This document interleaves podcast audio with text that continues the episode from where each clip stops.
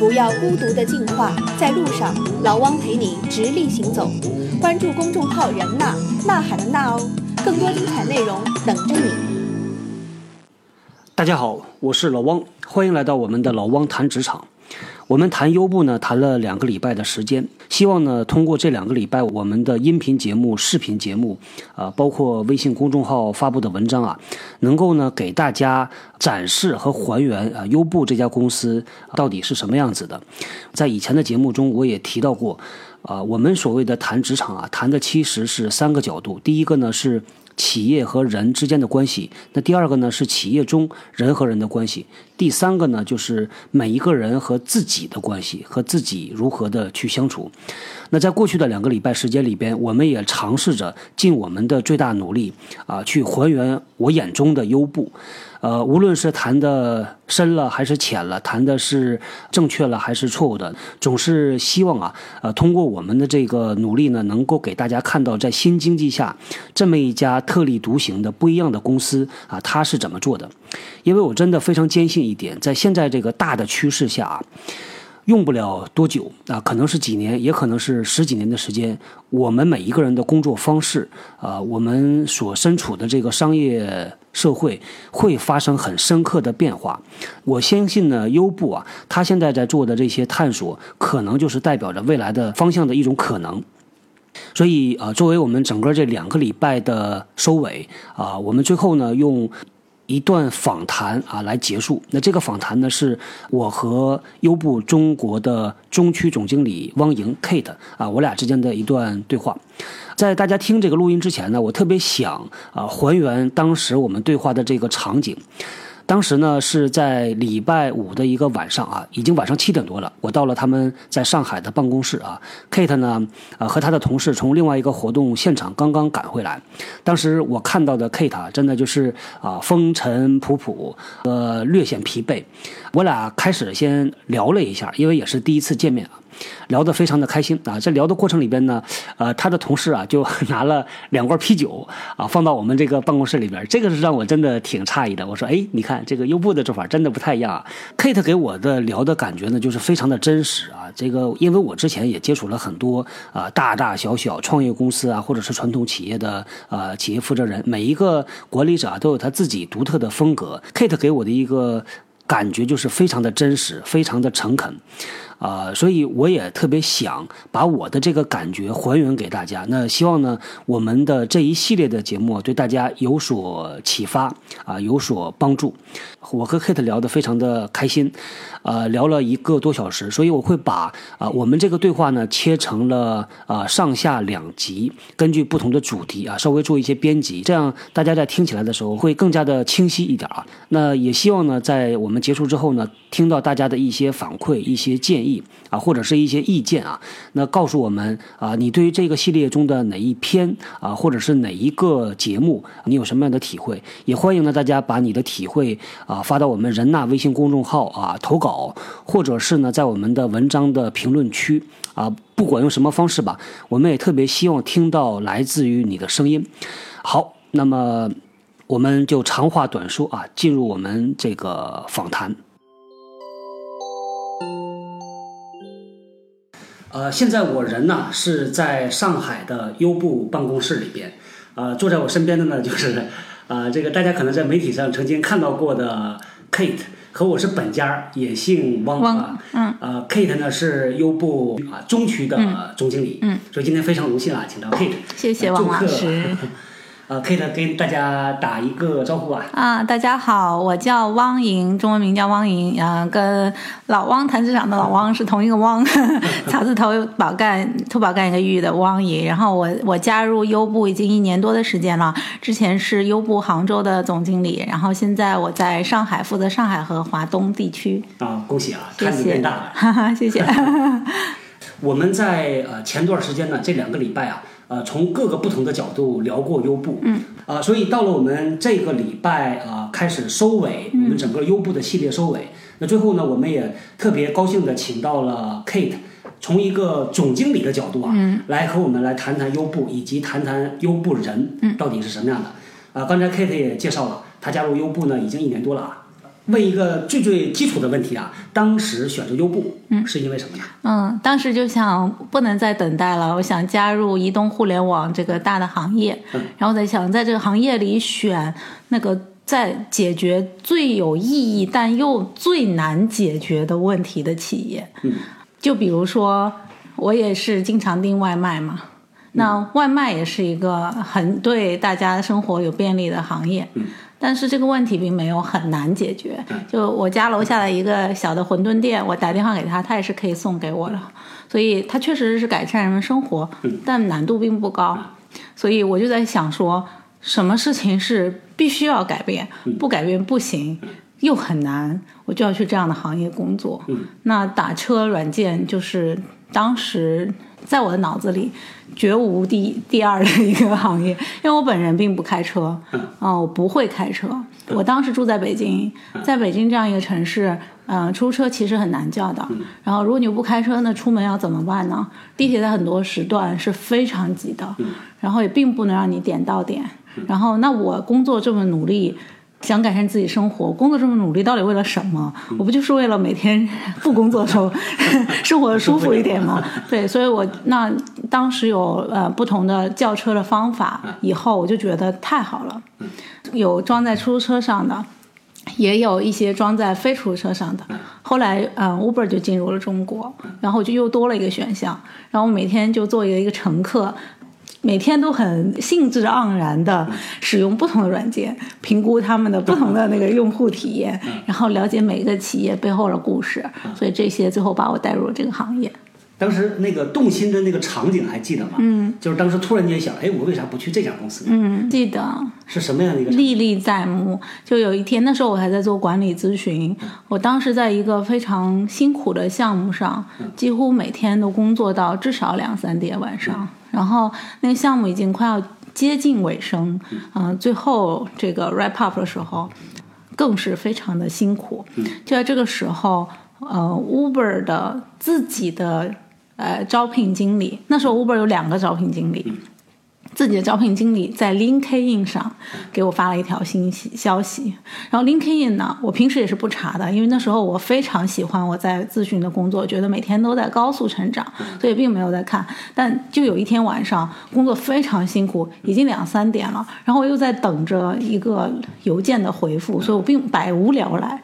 就在这个时候，我看到 LinkedIn 上手机应用上弹出来一个消息，然后是 Uber 的招聘经理发给我的。那以前在 LinkedIn 上，如果收到消息，基本都是猎头发来的。我从来没有收到过是企业的呃 HR HR 直接发给我的，我觉得这很新鲜，也很喜欢。因为我并不太喜欢跟不知道的人他说啊，你有没有兴趣？我有一个。对，职位，然后你也对，然后你也并不知道那个职业是什么，就要经过一个很辛苦的沟通过程。那 Uber 我当然是知道的了，嗯然后我每天也在用啊。然后 Uber 的 HR 找我有没有？这就是对，这就是我很动心的那个情形，就是就是因为这个原因，我才开始跟他聊天。我说我说哎，那你们要招什么样的职位？当时他都没有说招什么职位是吧？对他当时并没有说要招什么职位，他是说我们要招聘。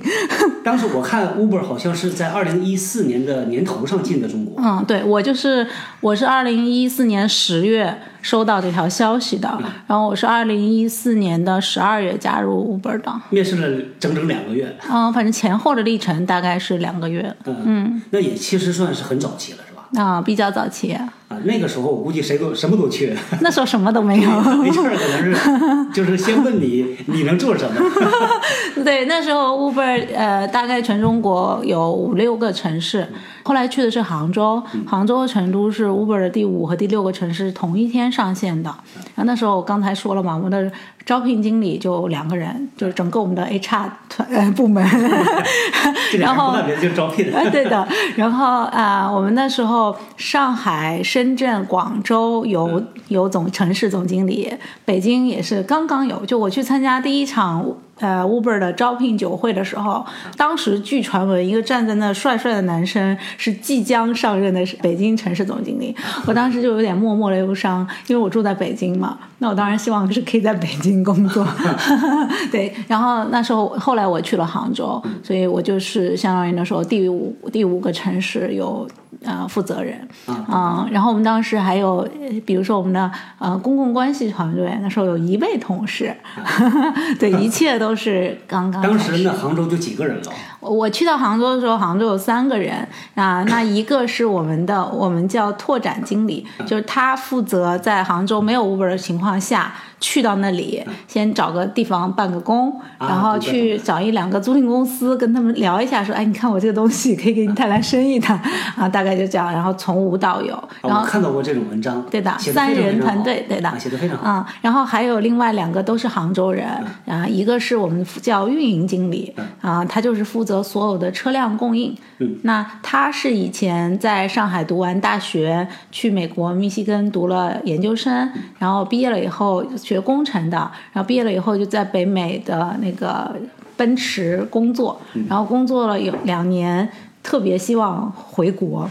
回到更这个让人热血沸腾的地方，然后 Uber 的机会对他来说就是最有意思的一个工作，完美的机会。完美的机会，因为是跟车相关的，是他爱的，然后又是在他自己家乡，在海外留学工作过一段时间的人，都还是想有机会离家近一点，但并不是每一个中国的城市都有那么多给他们的就业机会，所以有这么一个跟汽车行业相关，走在时代最前沿，在自己家里工作，让自己家乡的交通出行更好的这样一个还是一个公共硅谷独角兽，没错，所以就完美嘛，对不对？然后那还有另外一个同事，他也是杭州本地的，然后他是市场经理啊，所以市场经理负责什么呢？就负责确保杭州的每一个男女老少都知道 Uber 是什么，然后用起来作为乘客啊、嗯。所以我去的时候就有他们三个人。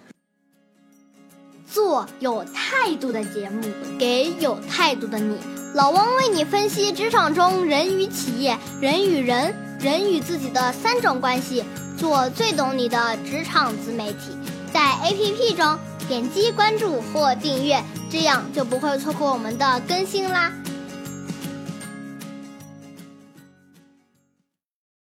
优步在杭州曾经做过很多有创意的活动，比如说一键打船啊，比如说一键打投资人。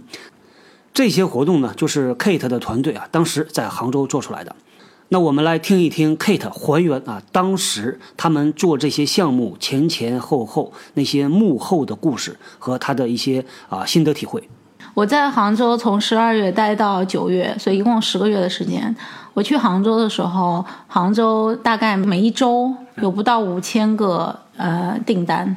我离开杭州的时候，杭州有一百万订单，是吧？所以那个业务发生了很教多。传那个就是你们搞的，哎，对，教传就是我们搞的。这个非常的经典。对，经历过了无数次啊、呃、惊心动魄，嗯，做了很多以前从来听都没听说的事情，招了很多优秀的人，嗯，好玩的人，嗯，我教给他们很多东西，然后也从他们身上学到更多东西，嗯、让自己变成一个，就是以前在外企工作也好，在大学也好，嗯、呃，其实你并不很确定说，如果脱离了一个架构，一个大的公司的平台，我到底会干什么？嗯，然后在 Uber 在杭州十个月的工作，我知道就是不管我在什么样的地方。有没有这个架构，我都知道怎么是把事情从零做到一。嗯，对于 Uber 的印象啊，包括叫船，包括叫那个就是直升飞机。其实我感觉做的事儿是天马行空，是。但是这个天马行空呢，就像那个讲散文形闪而神不闪一样。嗯。那现在从你的角度看来啊，这个各种各样的手段是不一样的，但这个神是什么呢？嗯，这个神就是嗯，Uber 的两个神吧。一个就是拥抱拥抱人群，嗯，就是我们是一个服务大众的品牌，嗯，啊、呃，就每天有几十万、上百万、上千万的人在全世界各个城市的每一刻要用 Uber 按下一个钮来一辆车，嗯，所以它是一个必须要拥抱人群的这样一个企业，嗯，所以你要对这些人充满了热情和热爱，嗯。那他们喜欢什么？什么可以让他的生活精彩一点、丰富一点？我们就乐此不疲的要去做这些事。比如说，他们今天听到老王谈职场的一期节目，他在路上听了以后，觉得啊，今天又给我了很多信息或者知识。那我们也是一样的，我们是他手机里装的一个 app，我们希望这个 app 不仅能可以帮他叫到车，而且可以让他的生活因为有我们而受到一些多多小小的开心或者启发。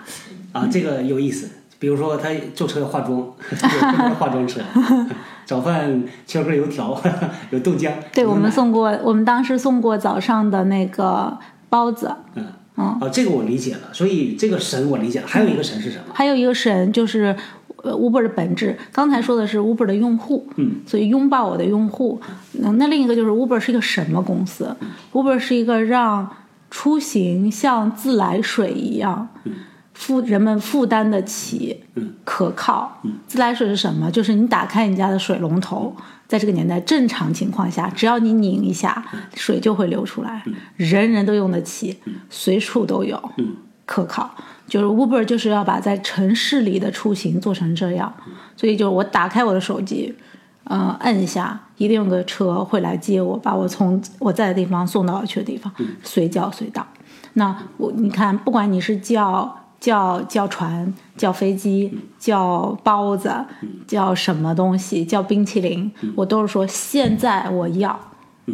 我现在我要的这个表达，就是心里的这句话的表达方式，就是我拿出手机，打开 Uber，按一个钮。实现它。对，Uber 就是把现在我要的这样一种人们，我就还是说，人们工作那么辛苦，每个人都值得拥有一些东西，就是现在我就想要，嗯，我要庆祝我的庆祝我的努力，庆祝我的生活，啊，懂的，这算是一个很大很大的 vision 啊，这是一个很大的卫生。懂了。从这两个点就能够看出来，你所有的事儿其实都在围绕着这两个点在做，是吧？，嗯，比如说那时候我们在嗯、呃杭州做过一个活动嘛，叫一键打投资人，做的特别红。当时那个活动真的是以至于很多人投资界的投基金经理、基金什么投资型的那个呃媒体，他们都很困惑说。Uber 到底是在做什么的？为什么呢？就是因为我们当时有一个用户调查，因为我们在杭州嘛，我们的用户里所在行业前三名中，包括了在正在从事创投，或者在创业企业工作，或者想进入创业企业这样一群人，他是我们用户人群中前三的类型，哦，这个很有意思，很有意思。说明他们愿意尝试新东西，是的，比较嗯，open。对早期用户，所以那我刚才说了嘛，我们要为我们的用户而庆祝、欢庆，他们想要什么我们就给他们什么。那所以在那呃一四年的五月份，我们就做了这个活动，叫一键塔投资人。杭州非常多人创业，在阿里的整个这种创业文化带领下，杭州是人都创业，不干别的。是创业之都。嗯，我们那个活动当时收到了一千份以上的啊商业计划书，然后我们请了专业的机构去筛选这些创业计划书，这也是双赢，因为他们本来就希望拿到好的商业计划书。从那些中间，我们一共筛出四十五份，是进入到最后那个真正的环节的。在那个环节里，我们就是真正的什么叫路演，就真的是在路上跟投资人讲你的商业计划书。所以只要参赛的人呃得到这个资格，他打开手机按一个钮，那个投资机构。的那个投资人坐在一辆 Uber 的车上，就会两分钟内到你面前。你上了车以后，就来跟他讲你的创业的计划是怎么样的。这个东西很有意思，因为它是一个非常真实的还原一个现场。也就是说，在见到你之前，这个投资人已经刚才跟三四个人讲过了，他已经很辛苦了，就说的也累了，脑子也累了。然后它很像平时日常中的真实情景。然后，那杭州当时有个企业，它是做视频直播的，所以那些没能进入到最后一个环节的那所有的报名的人，场外的他们场外的，其实我们是在呃当时浙报的一个呃直播厅现场，他们所有人都坐在下面，然后那个科技视频直播网站他要去看，所以他全程在我们的车里装了摄像头，所有的人坐在现场可以看到那个在车里的两个人的对话。然后我们有十辆车是同时在进行的，所以大屏幕上是十个镜头的切换，那切到哪个车里就能听到哪个车里的对话。哦，这真是路演啊！真的是路演那坐在虽然有些很多大多数人没有能进到进到最后一轮，嗯但其实你坐在那儿看别人去讲的过程中，收获是非常多的。嗯，他每一个讲的是不是精彩、吸引人，有没有逻辑，账有没有算清楚？你作为观众、作为旁观者的时候，你其实可以学到更多的东西。所以下面的人观众也是觉得非常有趣和收获满满。然后我们也把那些有录下来，所以现场的人他当时看不到自己了，但他回头都可以看到。然后现场还是用弹幕的，所以那个观众也可以随时在弹幕聊天，投资人也觉得很有趣。就完全一种新的场景，突破了他平时工作的环境，让他们非常兴奋。然后最后我们还有一些这个怎么进入下一轮呐、通关卡啊等等的环节，所以就非常有意思。那就是说回来说这么有意思的活动，你说你们怎么想出来的嘛？没错为什么要做嘛？那我们说了，就是我们每天我们的市场部门都在想着怎么样让我们的用户更开心。就生活更精彩，那我们就得知道我们用户是谁，他们偏好什么。那喜欢创投的，就是我们用户里最重要的一群人之一，所以我们就做了这样的活动。嗯，所以我们的用户也很喜欢，我们也很开心。嗯，这个啊，我觉得还有一个很取巧的地方。嗯，我之前曾经看到过一篇文章，写怎么样一让一个信息啊，一个消息爆。嗯，就是找那些最有影响力的人。嗯，在他小圈子里面先传播，然后他们会传播的。嗯。常平时比如说菜场买菜的老大妈，嗯，她的传播力是一，嗯，那些人可能是一百一千，嗯，像 Uber 之前找那个投资人，他们的传播力和影响力那是不得了的，是的，还包括那些创业的人，是的，所以他的这个传播的力量很强，是的，而且这样的例子，我觉得如果你是做市场的人，你到一个大公司去。嗯，通常的大企业可能这个想法本身就有一定的条条框框。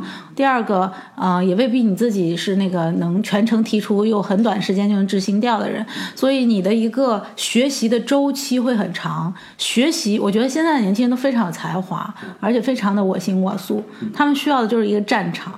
就我需要有一个练习场，有人教我一些功夫，但更重要的是，我拿着我学会的那点功夫，就去实战场上。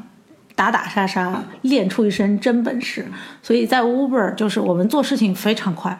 我们可能刚才说那个活动，大概就是我们一个新同事进来，大家想法一有，然后迅速三个礼拜内，所有的从想法到资源整合到执行，一千人参加一个活动，现还有各种现场直播，搞得在杭州创投圈人尽皆知。这样活动三个礼拜的时间就全部完成了。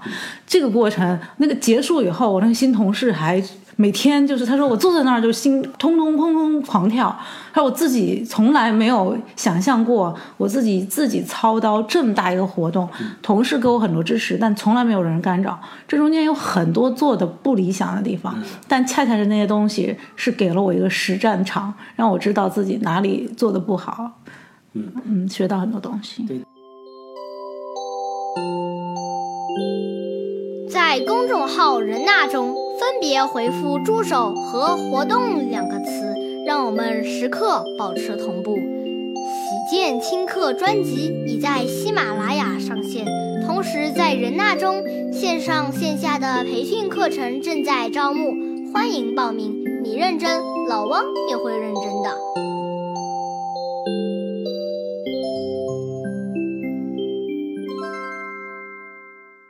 优步在很多的事情上啊，非常的有独创性。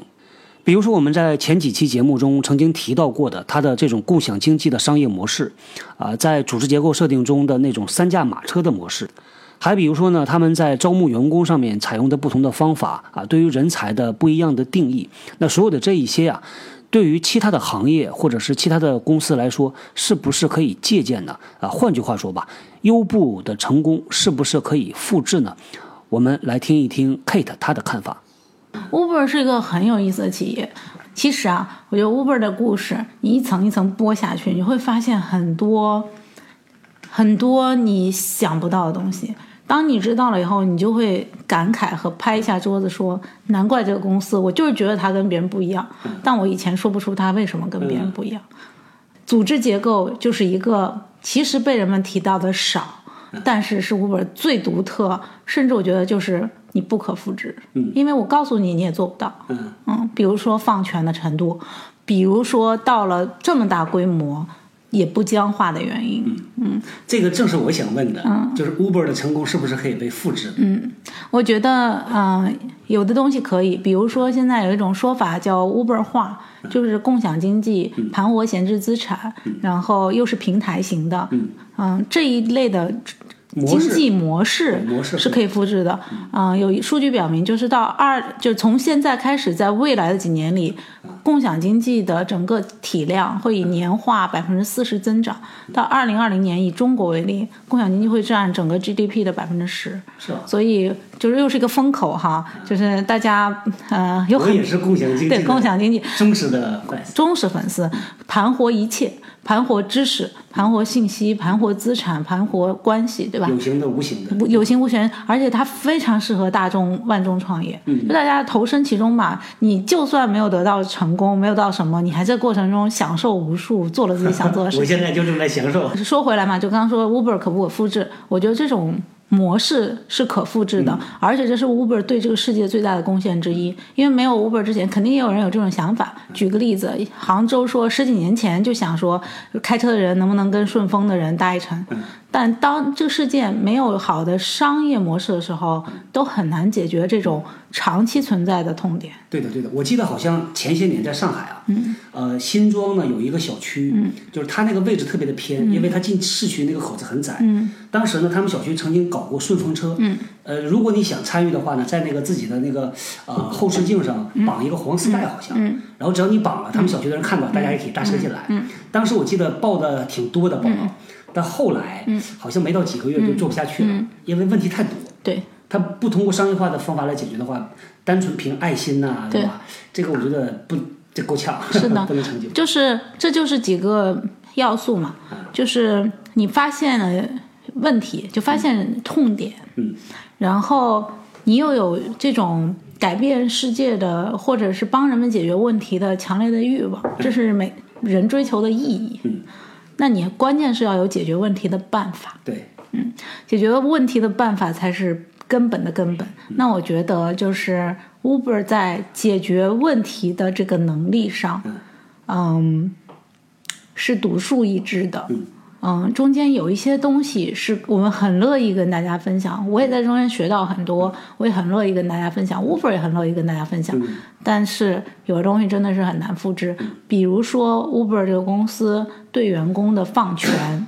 我我现在就坐在这儿，跟很多大老板、企业家们，我虽然我是这个晚辈后生的不得了，我我就是在讲一万遍，说 Uber 是我的老板是怎么放权给我的。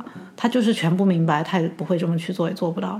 所以以前经常，其实我在杭州的时候，阿里的有一些高层也会来，就是、呃、给我机会跟他们聊一聊，说，哎，那你们这是怎么运作的？当时杭州我们就四个人，你们四个人到底怎么搞这么多事情出来的？非常对，非常。那我们就拼命跟他们讲，他就说，那你的指标是什么？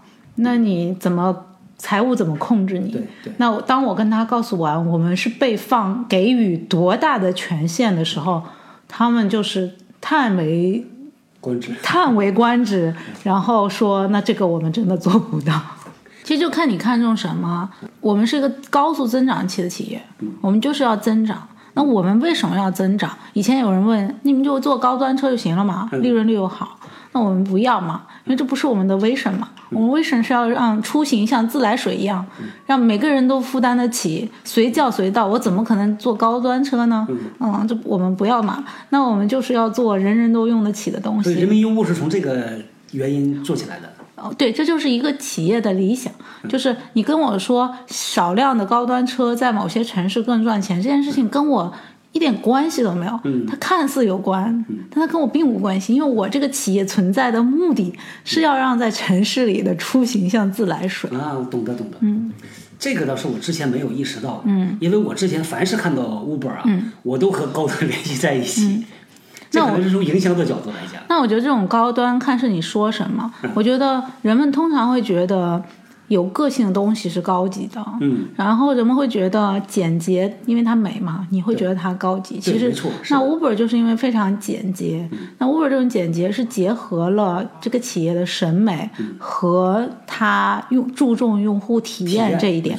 我只是想用户能按一个键，就不要按两个键；然后用户能少看到一些信息，就不要给他的视觉里那么多的冲击。我只是为了把它从一个地方。用最便最简单的方法搬到另一个地方，要快，要负担得起，然后要让他觉得好玩。嗯。嗯。我特别感兴趣的是有一点，就是作为总经理，我猜呢，肯定是日理万机，每天从早上忙到晚上。因为现在其实大家听节目不知道，这个时间也不早了。那能不能给我们的听众啊，简单描述一下总经理的一天是啥样子？嗯，好的，嗯、拿出来最忙的一天说一说，体现一下我的 繁忙程度。嗯、比如说每周四，嗯、八点我就要开始开会了。嗯、八点有个会是我们跟总部的一个相关部门进行开导。那我的上司，然后总部的那个部门，他们是专业人士，会给我们很多的建议。八点大概开到九点多，这就是一个清晨就被当的一声敲响了。然后之后呢，我会进到办公室，在办公室里，我需要跟我的直接下属，因为周四正好是我跟我主要的几个直接下属的每周的一个一对一交流的时候。那这个时候，这半个小时是非常重要的。他们一周的工作下来，有什么痛点，有什么开心不开心的，有什么成果，嗯，有什么需要我去帮助的，有什么碰到了新的计划，他们特别兴奋想跟我商量的。然后方方面面都，我们都会在用这半个小时的时间来谈一下，这个是固定下来的。这是固定下来，我们每周都会做的这。是呃，你们团队呢，还是呃，Uber 所有的都是这样的？Uber 基本都是这样的，哦，这算是一个惯例了。这是一个惯例。嗯，坦白说，我不知道听众啊，就是你在你的公司里，你的上司或者你的，总之就是对你的成长负有责任的那些人，他们一周花多少时间用来投在你的成长和你的兴趣和你的困惑上？Uber 是很重视这一点的，就是说我忙，我确实是挺忙的。嗯，但是我跟我的直接的下属，我们每一周都会去做这样的安排。就是我我我的责任就是把我的时间投在让他们发展上。嗯，懂的。其实说重视啊，其实就是排优先级。嗯，因为事儿肯定是各种各样都有，是关键是把什么事儿放在前面。对的。我看到以前传统企业的，嗯往往约老板开个会，嗯啊，老板说这个改个时间吧，然后要不然秘书会跑过来跟你讲，要不然咱们改个时间，老板现在有个更重要的会，嗯没错然后拖个两次这个会，那就不用找了，对的，可能事儿都已经过去了。嗯，这个是我看到特别特别多的。对。我觉得在 Uber，嗯，不仅是这种上下级之间的每周的碰头，就是如果有任何人需要找你帮忙，你只要能排出来时间，都应该以人为先的。啊、我就是这是在 Uber，就是如果有人是呃经常推脱呃对别人的帮助的，这是一件呃大家都会呃是不能被接受的。呃，就是大家会觉得，你会觉得，如果你这样做了，你会有点觉得有点小小的羞耻和不好意思。这是 culture。这是好的文化，嗯，culture 因为是排他的，对它能够让人能够让人自己觉得什么对还是不对，然后大家的标准是统一的。您说很对，就文化又是另一个不可复制的东西。企业什么都可以复制，战略、组织架构什么不能复制，因为都有咨询公司可以给你做。但是唯有企业文化是不能复制的，因为就算有公司给你做了一套文化，你也需要里边的人才能去真正的形成它的。嗯嗯。呃，接着说，嗯，一对一找人晨会，然后一对一，对，那周四就是一个比较一对密集的一对一的时间。那接下来会发生什么呢？比如说会有合作伙伴来交流，说，哎，谈谈你们是不是要买一些新能源的电动汽车啊？那也有我跟我的这个同级的同事之间的沟通，哎，你的那边最近这个事情你们在怎么处理的啊？然后也会有跟其他部门的一些沟通，比如说我们的招聘团队会呃在这这个时候来跟我进行一个两周的回顾，说啊，我们这两周来有哪些招聘进展啊、业务又哪里又增加了，我们哪里需要加人手，现在招聘上碰到什么困难了，哪里哪种人才难找，嗯、那你到底是需要哪一种人才，方方面面我们就会进行交交流。那招聘是其中的一个合作的部门，我们还有很多其他的合作部门，比如公共关系，比如法务，嗯，比如说客户服务等等，我们都会有这样的工作安排。那再比如说，我会看。我的自己管理的城市和我们整个区域所有城市的每一天动态的信息，比如说此时此刻在苏州是不是这个点四点多下午五点的时候，呃，大家下班了缺车了，嗯啊，那我们是不是会盯这个事。对？那我们会不会想想说，接下来的周五是不是要在这些时段怎么样动员一下车主可以上线呢、还是是不是我们可以动员一下乘客？哎，如果你看到这个时候特别缺车，那你能早走的是不是早走一点？能晚走的是不是晚走一点？避免要赶上那个车到来时间慢呐、或者是甚至动态溢价啊。嗯，感觉想的事儿挺多的。对。而且好像你看啊，就是一会儿 operation，一会儿 marketing，、一会儿 people，对然后一会儿 staffing 招人，对，你自己的体会怎么样？感觉怎么样？这个爽还是不爽？累还是不累呢？嗯嗯，累肯定是累的，因为每天高强度的脑力和没有体力劳动嘛，但是脑力劳动和有时候其实呃跟跟人说话开会也是蛮辛苦的，是的有时候有时候说一天话，那个嗓子都是哑的。啊，您现在这个声音就有点因为我刚刚去那个《好奇心日报》的一个大会做活动，嗯，对，累肯定是会累的嘛，因为工作强度很大，但是你不会觉得疲倦，嗯因为你在做的事情都是创造性的，嗯创造性是人快乐的来源。嗯，深表同意啊，嗯深表同意，嗯，就怕 repeat，对。就怕重复的做一件事儿就，完对的。。如果真碰上重复的事情，也要把这个事情做出精彩和花样。对，哎，我以前听到过一个什么例子呢？就是曾经想过最最 boring、最最无聊的那个活动啊，怎么样让员工觉得是有意思？的？嗯。比如说以前我在呃快销工作的时候，那个搬砖就搬那个饼干放到箱里边，嗯这个东西就是反复的重复，而且没有任何技术含量。嗯当时就想怎么样让员工激励呢？后来说搞一个大比武，大比武这个事儿听起来挺土的，嗯。但是呢，真的是几十年验证下来它是有效的。嗯然后就是各个小小队搞红旗呀、竞赛呀，然后搞点奖励啊、带红花啊，立刻这个状态就不一样了。是的，所以任何事儿啊，我觉得都是有方法的。是的，但是人的天性其实还是挺难违背的。是的。坦白说，有时候人把工作不是一种奢侈，我们首先得确保自己能够被一个工作需要，就是我得先先确保自己有这个工作能力、谋生能力，对不对？然后我不仅要想今天我会有一个工作，随着时代发展，我五年后、十年后我还是要有个工作吧。所以，我觉得每一个人都应该对这个工作是持持一种热爱，但是也有敬畏之心的这样一种心态嘛。这个叫 self driven，就是自我激励的。对，就是要呃努力嘛。嗯，嗯，那这个每个人都要自己生存的嘛，这个无可争议。